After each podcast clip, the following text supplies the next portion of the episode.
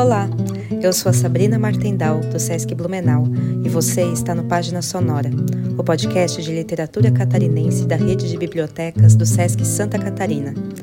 Hoje vamos ouvir um trecho do romance Deus não dirige o destino dos povos, escrito por Marcelo Labes, publicado pela editora Caia Ponte em 2023. Nesta obra, onde as ações cotidianas nas ruas de Floripa se misturam com a história da política nacional. O que será que este romance cheio de suspense nos revela? Tem poucas roupas, a mulher. Uma para entrar no mato, cortar capim-elefante e dar de comer à vaca, flor. Mais o resto da lida na pequena roça e uns dois ou três conjuntos de calças, saias e camisas para o resto. Não há distinção entre ir ao trabalho e ir passear para escolher a roupa. Tampouco há para onde sair ou com quem, a não ser, claro, os cultos dominicais, dos quais acompanha a abertura, para em seguida dirigir-se ao galpão ao lado da igreja, onde organiza o culto infantil, uma cerimônia para crianças e pré-adolescentes que ainda não frequentam o ensino confirmatório, cerimônia menos monótona do que a liturgia luterana. Nos pés, sandálias. Com muito custo, consegui um par de tênis para usar no inverno. O custo aqui está no fato de precisar ir ao centro da cidade, ou somente à cidade, como diziam, fazendo parecer que viviam em cavernas no meio do mato. Os tênis, Marta pagou à vista, e não porque ganhasse muito bem, mas porque não arrumava onde gastar seu dinheiro. Tênis branco, como todas as outras usam na fiação para proteger os pés da friagem do piso de concreto queimado, por sobre o qual ressoa o maquinário faminto de algodão, faminto também de gente. O único bem realmente distoante desta paisagem humilde é o rádio, que tem sobre uma estantezinha decorada com um bordado simples, bem arrumada, que mantém na sala. Aos domingos, sintoniza uma estação que toca polcas e marchinhas, cujo apresentador fala o alemão entre música e outra, e se deixa estar na varanda, na mesma cadeira de balanço em que Ana vira, anos atrás e sem música, essa mesma paisagem de estrada, morros e ribeirão. A fiação, da recepção do algodão cru até sua ida em polias para a tecelagem. É ali que Marta trabalha. Cuida de quatro espoladeiras, cada uma com quatro espolas, e assegura que os carretéis, quando cheios, todos com o mesmo tamanho, a mesma grossura que ela mede com uma cunha, sigam num carrinho para a tecelagem, aquela parte da fábrica onde somente os homens, os mais admirados dos territórios fabris, e não porque corram risco ou sejam heróis, mas porque ganham mais por sua função que todos os outros. Marta não entende essa admiração. Passam todas as mesmas oito horas por dia dentro dos mesmos prédios, vão todos cagar e mijar. Ela não usa essas palavras. Nos mesmos banheiros pintados de vermelho. Temem todos os mesmos encarregados que, por motivos pessoais ou profissionais, podem lhes dar a conta.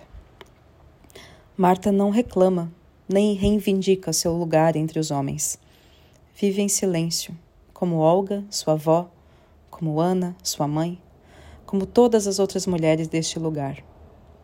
Não é que não lhe ocorram as palavras, mas elas pouco ou nunca chegam a ser pronunciadas. Quando é inverno, a roupa pouca, mais a umidade, muita, permitem que o frio arranhe seus ossos. Marta até chega a reclamar, baixinho: Por que tanto frio, meu Deus? Mas ainda assim, quem esteja passando ao seu lado não poderá ouvir esta com clareza e não terá certeza de que Marta as tenha dito. As mulheres mais moças da fábrica trabalham de calça sem nenhum problema. Marta é do tempo em que isso era proibido. Para vestir calça, caso quisesse ir ao baile com as colegas de trabalho, precisaria pedir uma autorização do RH para sair dez minutos antes da frente da espuladeira. Mas, se isso não aconteceu naquela época, não é agora que vai acontecer ir ao baile. Porque calças ela já usa, seja pelo conforto, seja para esconder as varizes surgidas com o tempo, tantas horas em pé, há tantos anos. Se não haveria por que estar incomodada, já que sua vida segue e seguirá sendo a mesma, de segunda a sábado na fábrica, aos domingos no culto, rádio vez ou outra, Marta percebe que algo acontece quando não encontra o que comprar na cooperativa. Primeiro foi o café, que rareou. Não havia, mas quando apareceu, então o pacote era tão caro que parecia não valer a pena. Por isso, fez o que ouviu que faziam os outros. Passou a misturar café com cevada para que rendesse, para que tivesse o que tomar nas madrugadas, antes de dirigir-se para a fábrica. Depois, outra coisa simples, como sal e açúcar, pimenta e cominho, carne, peixe. Se da falta de leite não sofria, pois bastava ordenhar flor ali no quintal, do resto não sentiria falta. Mas não é de falta que se trata, é de incômodo. E incômodo, sabemos, é a coisa que vem sem avisar, porque chegou e sem aviso de quando irá embora. Marcelo Labes é natural de Blumenau e atualmente reside em Florianópolis. Publicou pela editora Caia Ponte obras tais como Deus não dirige o destino dos povos, Amor de bicho, O nome de meu pai, Três Porcos, vencedor do Prêmio Machado de Assis em 2021, e Paraíso Paraguai, vencedor do Prêmio São Paulo de Literatura em 2020. Enclave, publicado pela editora Patuá em 2018, foi finalista do Prêmio Jabuti na categoria Poesia em 2019. Este foi mais um episódio do Página Sonora, o podcast de literatura catarinense da rede de bibliotecas do SESC Santa Catarina. Acesse e ouça novos episódios pelas plataformas de áudio e também pelo YouTube, conhecendo mais da nossa cena literária.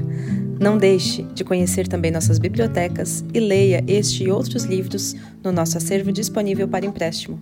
Boas leituras e até mais!